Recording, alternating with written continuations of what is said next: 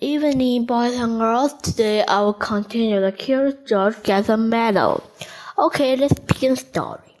The truck drove to the part of town that George had never seen before. At last, it stopped in front of the large building. It was a museum. George did not know what a museum was. He was curious. While the ground was busy reading his paper, George slipped inside. He walked up the step and into the room full of the store of animals. At first, George was scared, but when he noticed what they did not move, they were not alive. They were stuffed animals put into the museum so that everybody could get a good look at them. In the next room, George saw something so enormous it took his breath away. It was a dinosaur. Joe was not scared this time. He knew it was not real. He looked at the dinosaur and then at the baby dinosaur, and then he saw the plum tree full of nuts, just like nuts. Suddenly he felt very hungry. He had missed lunch that day. He would climb up and just then he heard footsteps. He had to hide again, but where? A family came in to take a look at the dinosaur. They paid no attention to the little monkey who was standing there. The monkey did not move. He stood so still there, thought he was just other stuffed animals. Joe was glad when they were gone. Now he picked up the nut, climbed, he climbed up the dinosaur's neck and started to pull, but the nut would not off. George didn't know they were not real either. He pulled harder and harder. The tree began to sway. Crash! Down came the tree on the dinosaur's head. Down came the dinosaur and down came George. Guards came rushing in from the outside, and underneath the four dinosaurs they found a little monkey. They pulled him out of there and brought him to Professor Wiseman, who was at decoration of the museum. Professor Wiseman was terribly angry.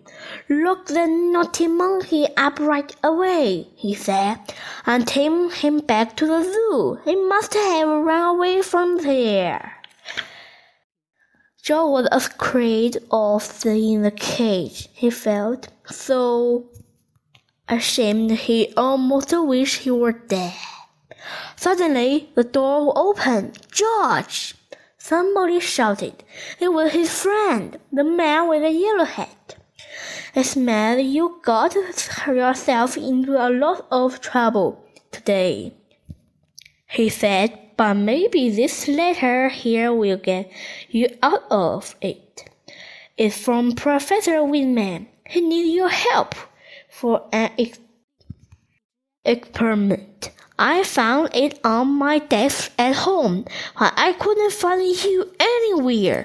So I came over here to talk to the professor.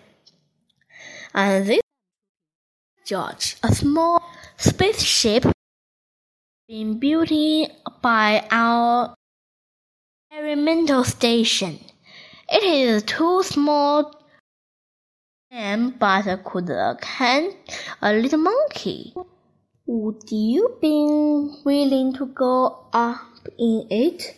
I have never met you, but I hear that you are a brave little monkey who can do all sorts of things, and that is just what we need.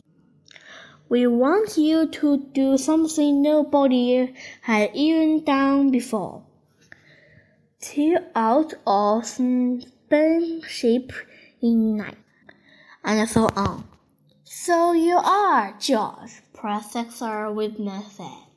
If I had only known, of course anything will be forgive if you are willing to go.